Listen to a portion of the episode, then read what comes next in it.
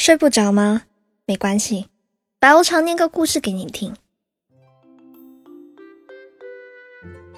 去年双十一的时候，我兴冲冲的在网上抢了两袋银耳，两大袋才花了我不到三十块钱。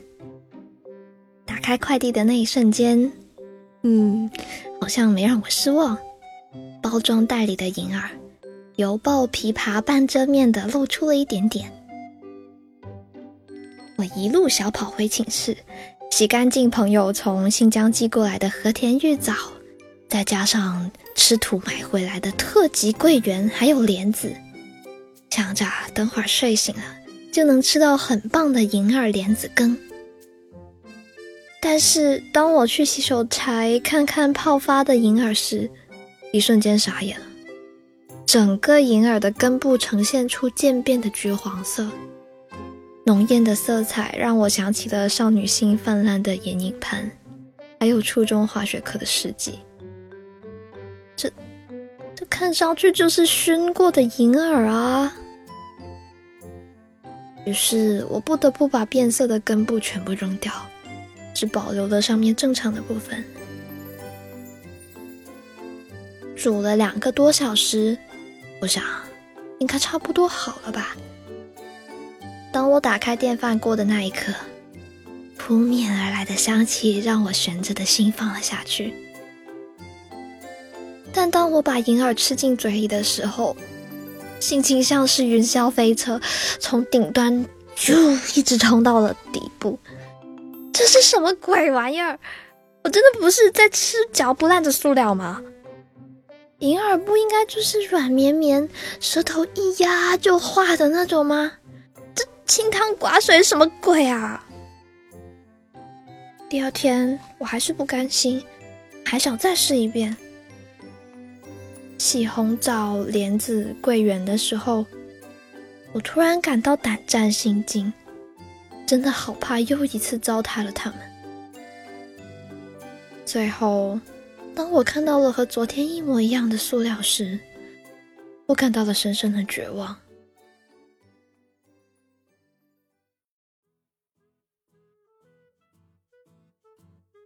接下来每一次做银耳莲子羹，我的心情都很复杂。要是配料们能说话，他们肯定已经骂了我八百遍，因为他们出身正统，本来有机会找到这辈子的最佳伴侣，然后成为一道美味佳肴。但结果嘞，他们生生被我弄成了黑暗料理。接下来的两个月里。我做了无数次的银耳莲子羹，每吃一次，怨念就重一次。期间我还要躲避宿管的检查，还要承担跳闸的风险。最后，我看着那一碗塑料银耳，再也忍无可忍。我把配料全都吃掉，把煮好的银耳倒进了厕所，利索的把剩下的半袋直接扔进了垃圾桶里。那一瞬间，心情变得很好。怪自己，为什么不早点扔了呢？为什么第一次吃的时候不愿意扔呢？大概是因为不舍得和不甘心吧。即使浪费了价格是它好几倍的配料，我也不愿意扔了它。看，在我的眼里，银耳莲子羹。银耳才是主角，其他的再好，也只是配料。哪怕我的红枣来自千里迢迢的西域边疆，哪怕我的桂圆来自翻山越岭的海边莆田，这个事情让我想起了我的前男友。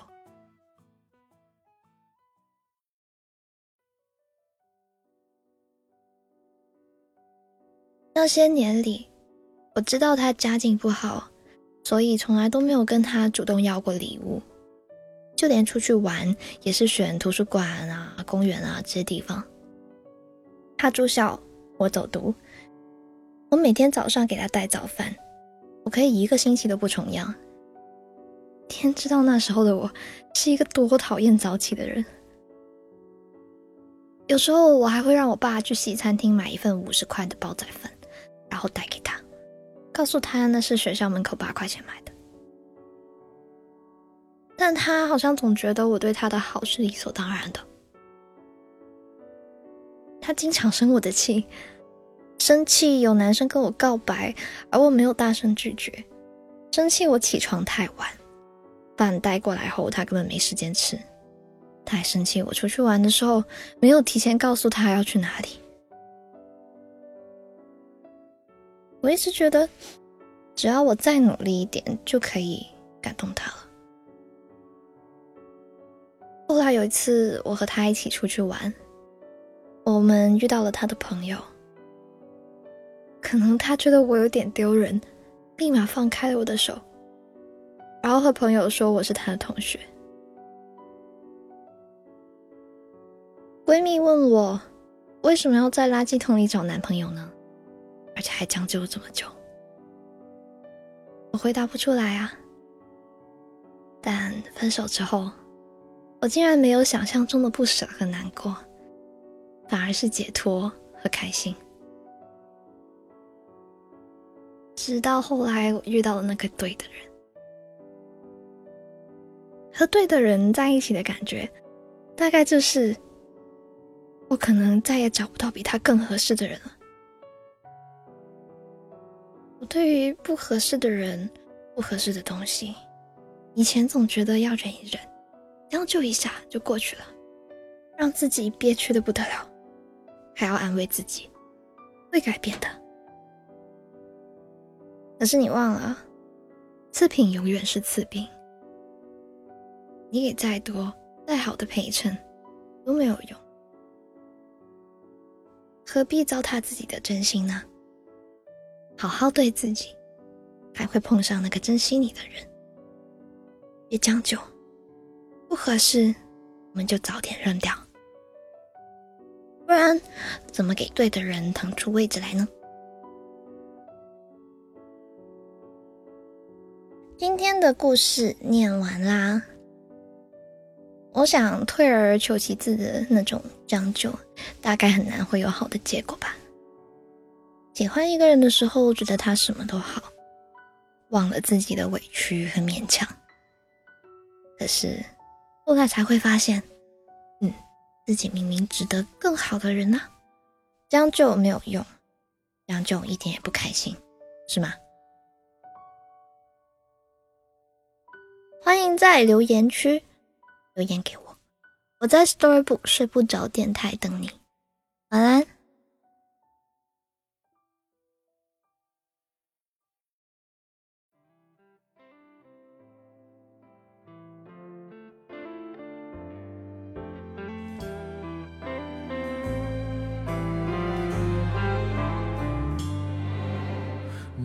时候，我以为爱的是生活，也算懂得什么适合，什么不可。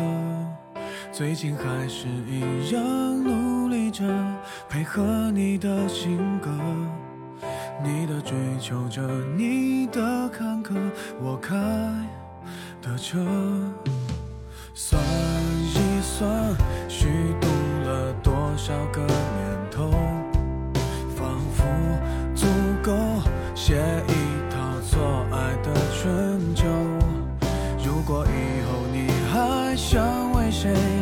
非美好时候，眼泪只能在我的胸膛。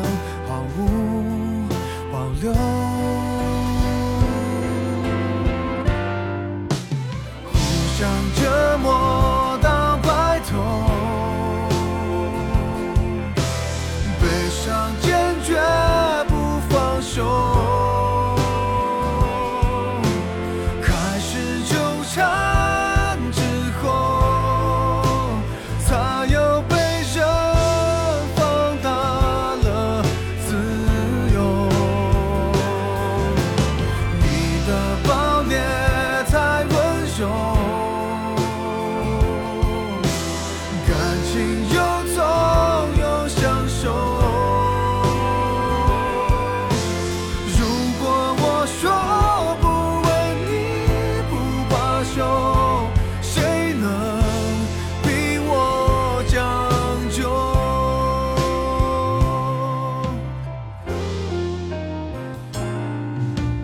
你问我为什么顽固而专一天下太大总有人比你更合适。